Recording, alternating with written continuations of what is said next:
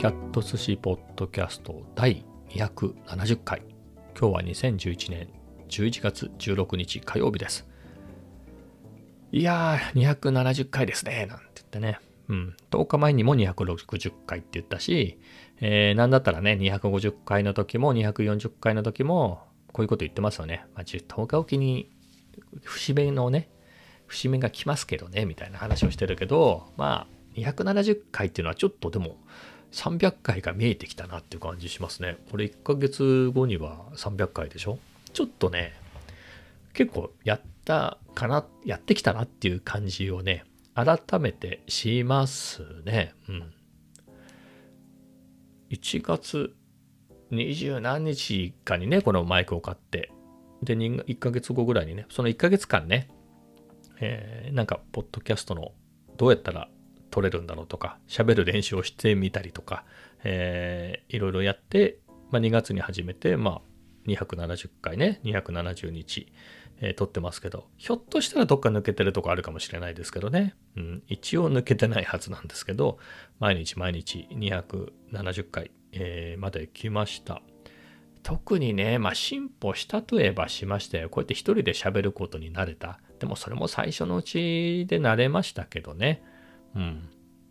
というのと、まあ、機材的にもね、まあ、買った時はマイクだけ買いましたからね、えー、その後オーディオインターフェースも買って、まあ、それは割と1ヶ月後ぐらいですかね。で、これは先月だったかな、マイクアーム買って、いや、ほんとこのマイクアームはいいですね。うん、本当にね、気分が上がります。まあ、マイクね、えー、邪魔にならないし、うん、本当これはマストだなっていう感じですけれど、まあ、そういったハード面でもね、えー、少しずつアップグレードできたかなとは思いますが、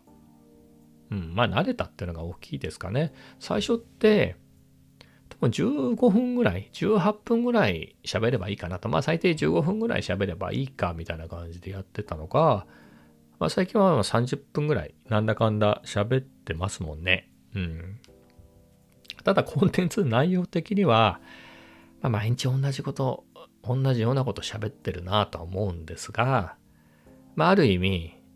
それを受け入れてるというか、それを良しとするというか、まあ、そういうメンタル、いいじゃん、それで、みたいな、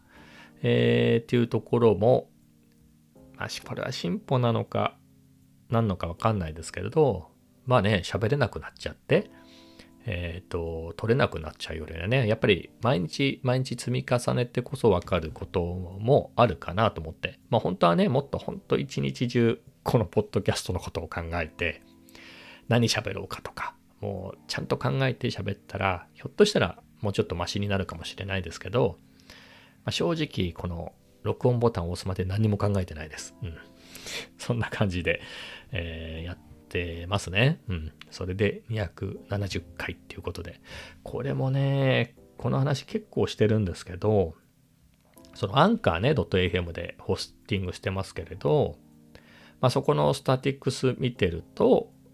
まあ、統計情報ね、見てるっても、まあ、4人ですよ。あの、購読って感じで定期的に聞いてる人は。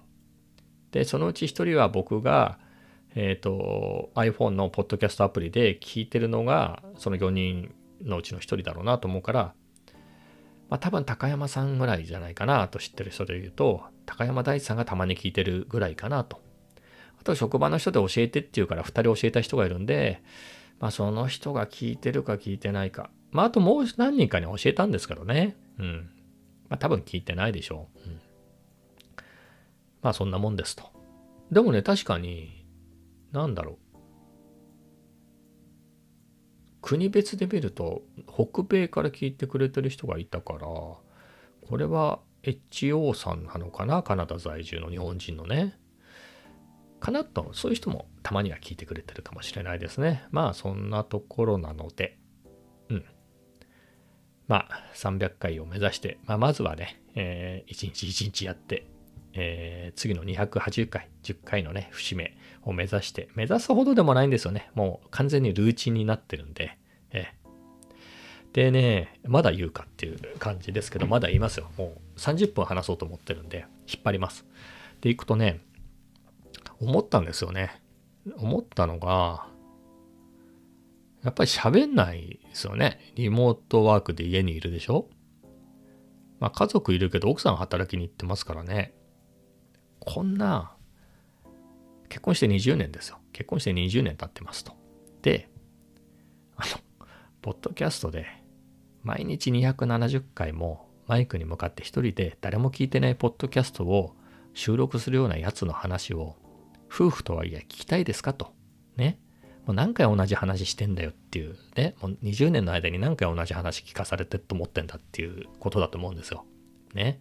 やっぱそっとしておくのが一番ってなると、そんな喋んないですよ。全然喋んないってことはないですけれど、そんなにはね、喋らず、やっぱお互いそっとしておかないと。僕もね、この自分の部屋でいろいろやることもあるし、奥さんもね、やっぱ仕事から帰ってきて、のんびりしたいだろうしね。ってなると、そんなには喋らないわけですよ。会社に行った時にはね、まあいろんな人がいて、まあ、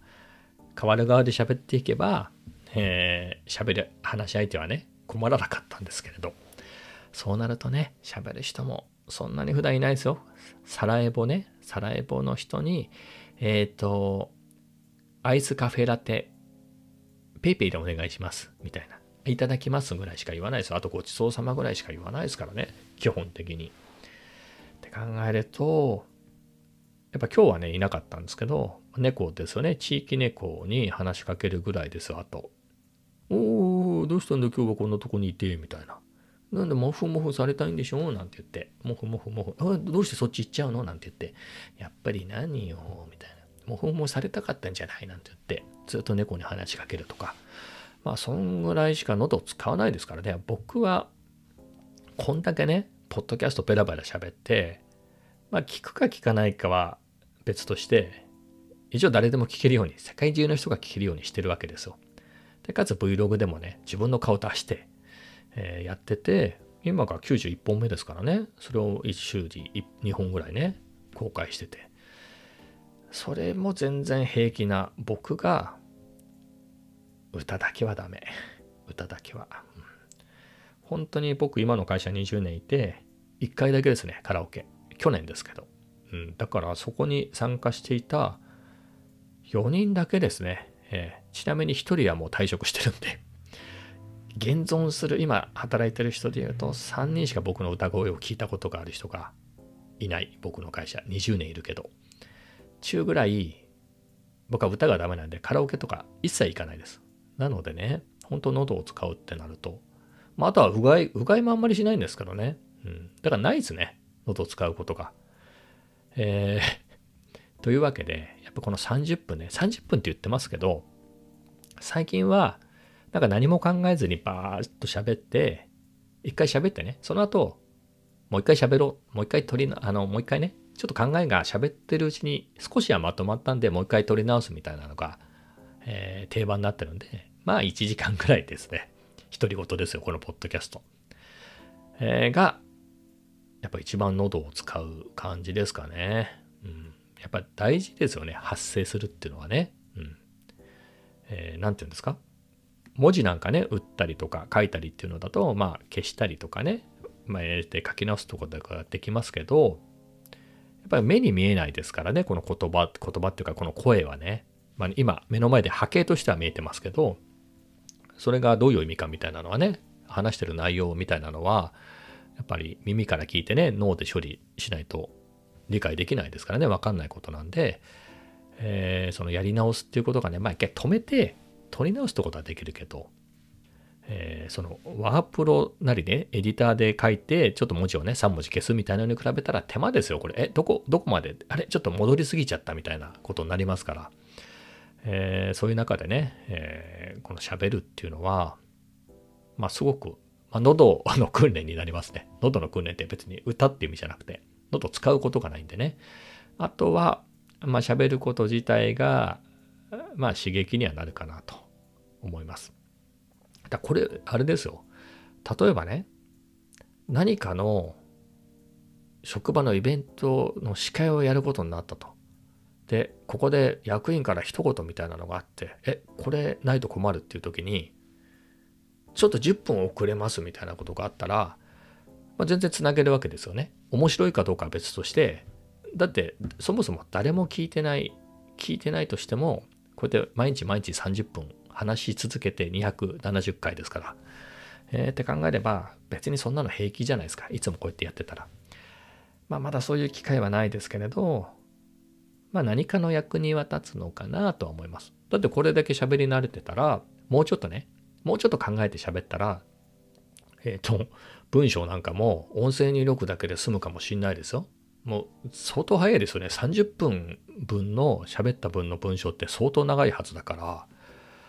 あ、そう考えるとね、えー、もうかなりの効率で、5分ぐらい喋ったらノート1本分ぐらい書けるみたいな感じになったらかなりのね、効率、勝間和代さんみたいな感じで、えー、そういうのもなんか役に立つかもしれないなと思いつつ。これね、取り直してる話って言いましたよね。取り直してるから、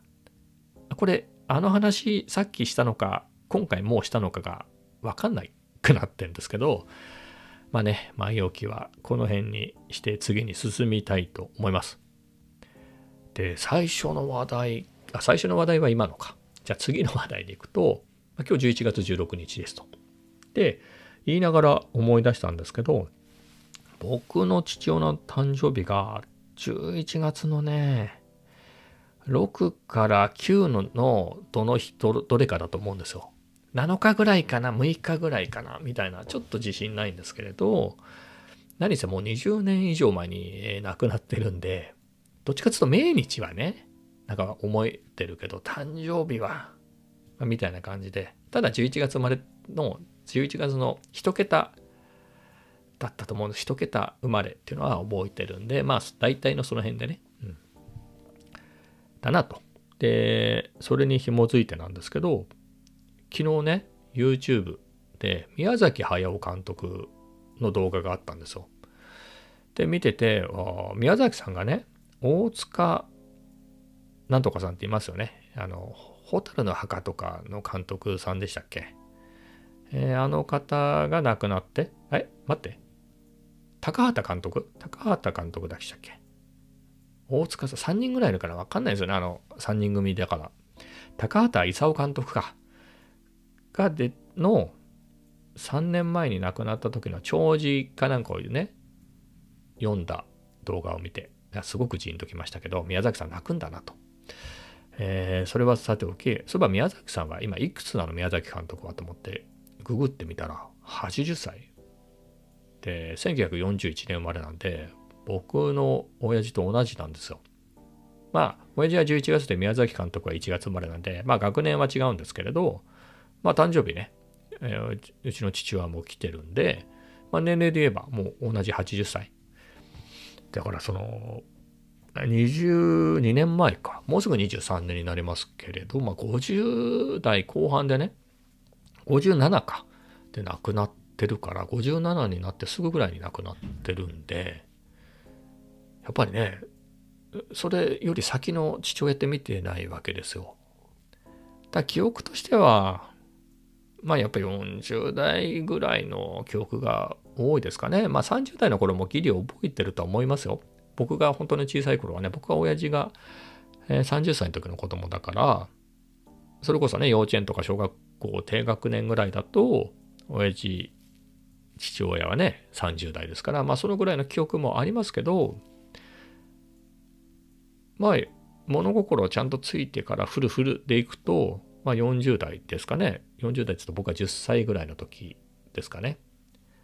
から20歳ぐらいまでですからね、もう記憶も鮮明に残ってますね。それぐらいが、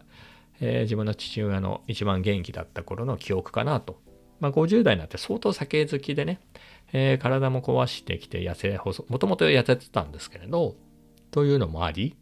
まあ、50代になるとね、結構弱々しくなったな、みたいなちっちゃくなったなみたいな感じがね、えー、したんで、今思うとね、自分が50なんで、にしてもって感じはしますけれどね、にしてもちょっと弱りすぎじゃないのっていうのはね、えー、父親のことを振り返って思いますけれど、まあ、とはいえ50代途中までしかね、見てないですから、死んじゃってるから。でもし生きてたとしたら、80歳かと。いやー、80、まあ多分、50代で死ななくても80まではどうせ生きてないだろうなとは思うんですよね。あの50代であの感じだったから。いやー、でもね、80って。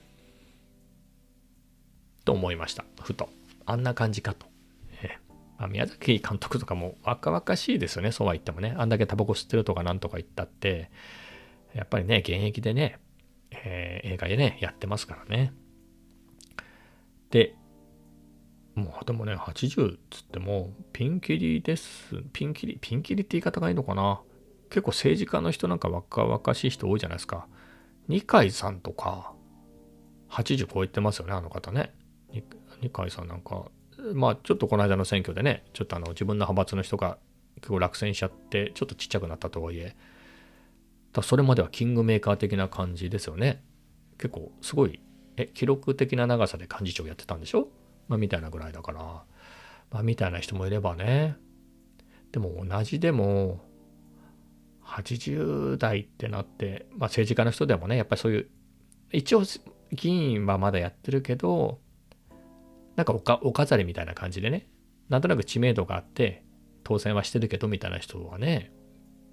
なんかああ、随分老けちゃったなみたいな人もいますもんね。うん。って考えると。あとね、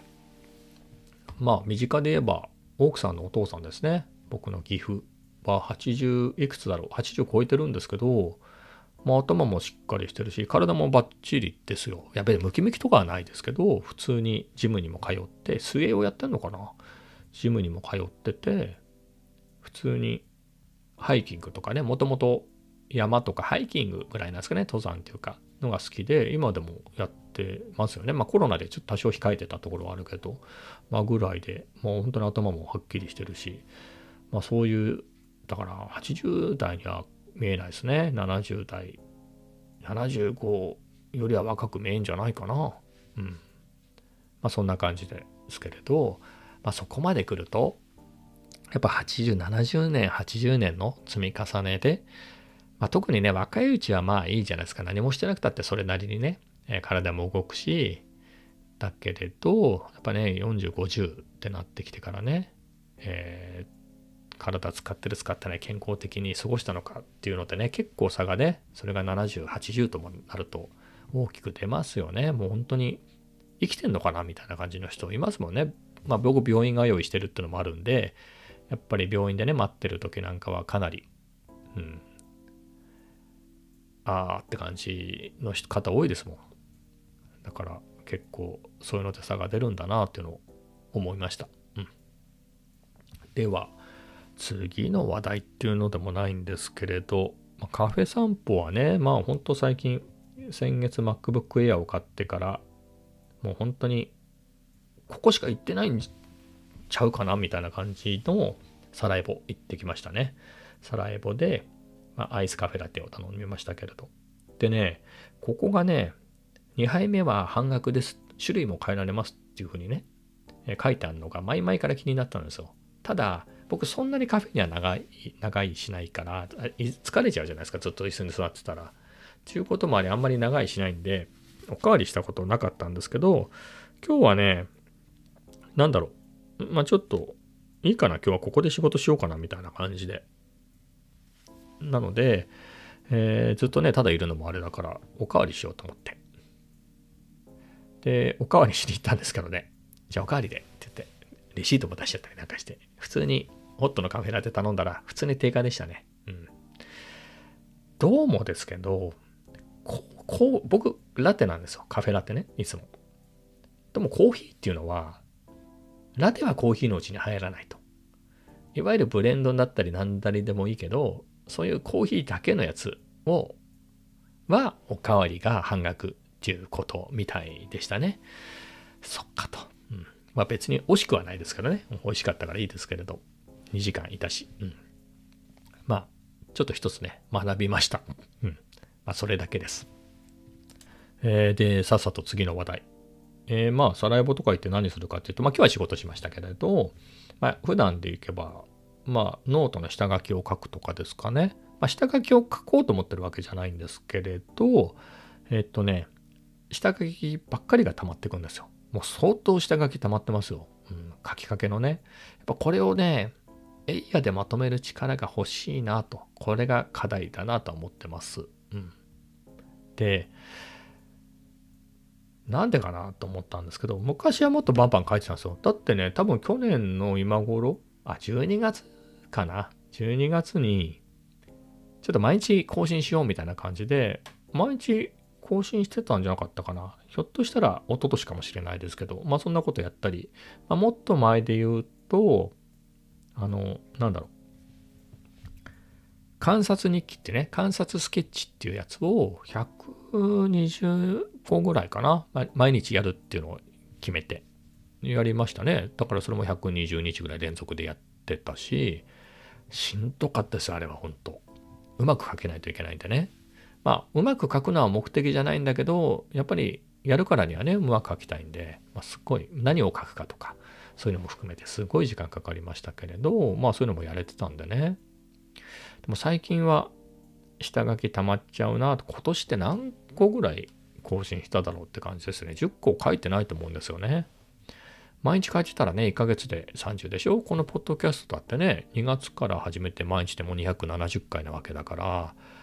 ちょっとね、これやってるとやってないで結構差がついちゃって、やっぱり下書きで、ああなんか書きかけでやめてばっかりいると、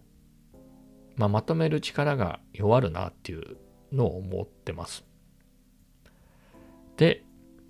まあ、そこでね、なんでかで言うと言い訳になっちゃうんですけれど、エディターかなと思うんですよね。えー、最初は僕ノートのアプリで直接書いてたんですね。あの iPhone の。まあ、だからそのままね、えっ、ー、と、まあこんなもんかっつってバーンって上げてたんですよ。で、まあそもそも誰も見てないかなと思って。ノートがね、ほんとできてばっかりの頃からやってるんですよ。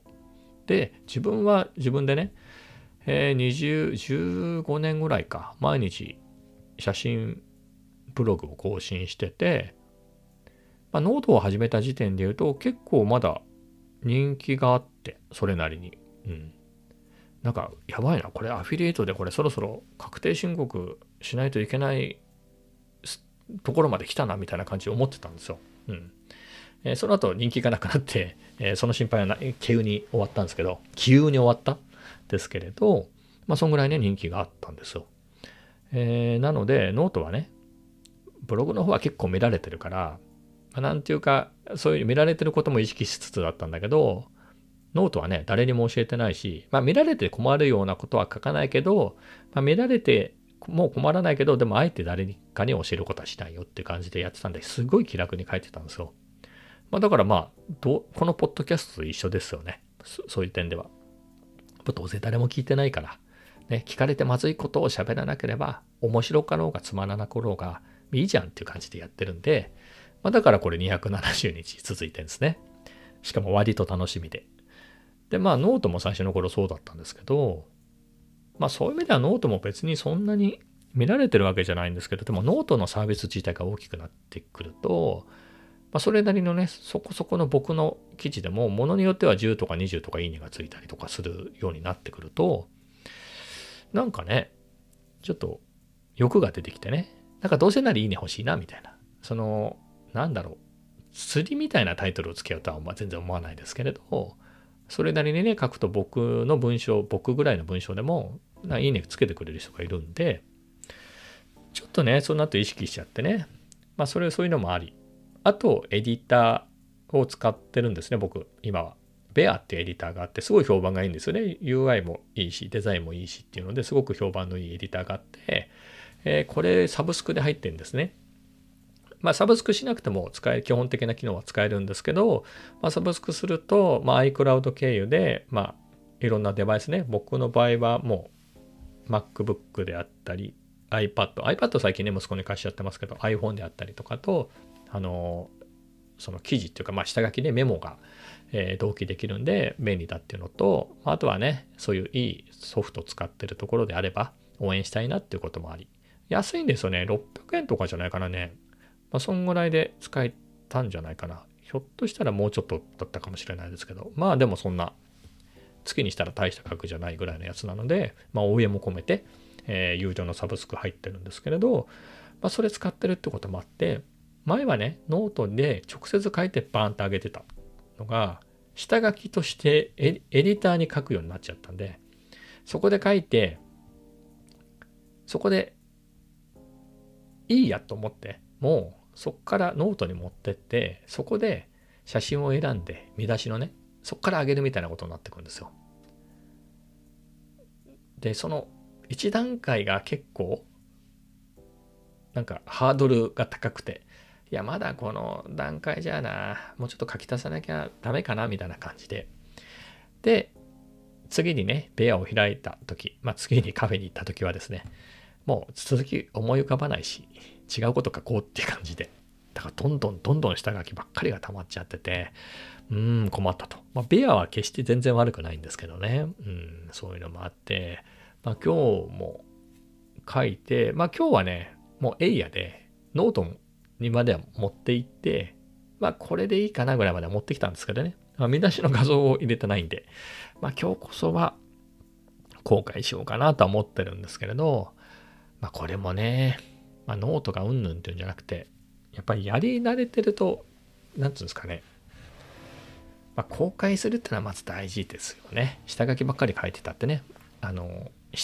完成度の高い下書きを書ける人もいるでしょうけど、僕の場合そうじゃないんで、やっぱり、まあ、その出来はともかく、これで公開するんだっていう、一応はまとめてね、文章としてまとまってる状態にしないと上げられないんで、上げ、まあ、あなんでしょう。技術的には上げられますよ。別に、あ、い、う、え、おだけ書いてあって上げられるから。まあ、ただ自分としてはね、そこそこちゃんとしてあげたいんで、えー、ってなるとね、やっぱりその、最後のもうひとまとめ、ひとま、まとめ力みたいなのが必要かなと思って、えー、これを鍛えたいなと。あとね、そこで紐づいて思うんですけど、まあ、繰り返すとね、Vlog は91回ですよね。去年の5月にチャンネルを作って、そこからで91本。このポッドキャストは今回がね、270回毎日やって、で、まあやっぱ結構進んでいくし、ハードルがどんどん下がっていくんですよね。もういいだろうみたいな感じで。で、そこでね、やりたいけどなかなか、この間もチャレンジしたんだけど全然浮かばなかったのが、やっぱ BGM ですね。BGM 作りで、やっぱロジックプロね、使ってるんですけど、これ自体はね、ポッドキャストの編集で毎日使ってるんですけれど、音楽を作るっていう意味であんまりできてなくて、だ今年1曲だけですよ。多分この Vlog のオープニングの曲ですね。あれを作ったのと、まあとはもともと作った曲のちょっと長さが、あの、リピートなんつうんでしょ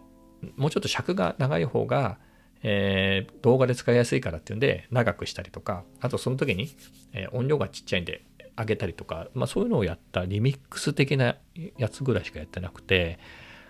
もうちょっとね、BGM も作りたいなと思って、別に名曲を作ろうってわけじゃないんですけれど、まあこのあのノートのね文章にせよ、このポッドキャストにせよ、もうそのレベルでいいと。それを音楽にしたぐらいのレベルでいいから、えー、もっとね、気楽にポンポンポンって作れるようになりたいなと思って、まあ、やるしかないなとは思うんですけどね、本当に、うん、難しいんですよね。だから、僕の Vlog とか、今、後ろで流れてるのもオリジナルですけど、まあ、全然名曲でもないですよね。まあ、ただ鳴ってるだけの。あれば、ないよりはあった方がいいかなぐらいで作ってるんで、それにしても、よく作ったなと思いますもん自分でだからやっぱりねあのままねこのポッドキャストぐらいねもうそれこそ毎日毎日毎日作ってたら名曲は作れないせよですよもうちょっと気楽にねあなんか楽しげな BGM 作ろうとか悲しげ悲しい感じのやつ作ろうとかそんぐらいはできたんじゃないかなと思うんですよ、えー、やっぱり日々ね日々日々のルーチンとしてそういうのを入れていかないと入れていかないといけないっていうか入れておくとなんか強いなと進歩するなと思います。うんま、このポッドキャストが進歩してるかどうかわかんないけどでもねこうやって毎日ね、え、ストレスなく本当にもう270回ね続けられてるんで。で30分喋ってるんでね、えー、その恥も外部もないっていうだけかもしれないですけどやっぱその境地に至る至れるっていうだけでもね、うん、それを BGM 作りとか、まあ、他のことも含めてね、えー、ノートのね、えー、文章にせよ、まあ、ちょっとそこもやっていきたいなと、えー、そんなことを思って。ちょうど30分ですね。あと6 5 4 3 2 1本、これで30分喋ったんで、今日はね、えー、これで終わりたいと思います。えー、それではまた。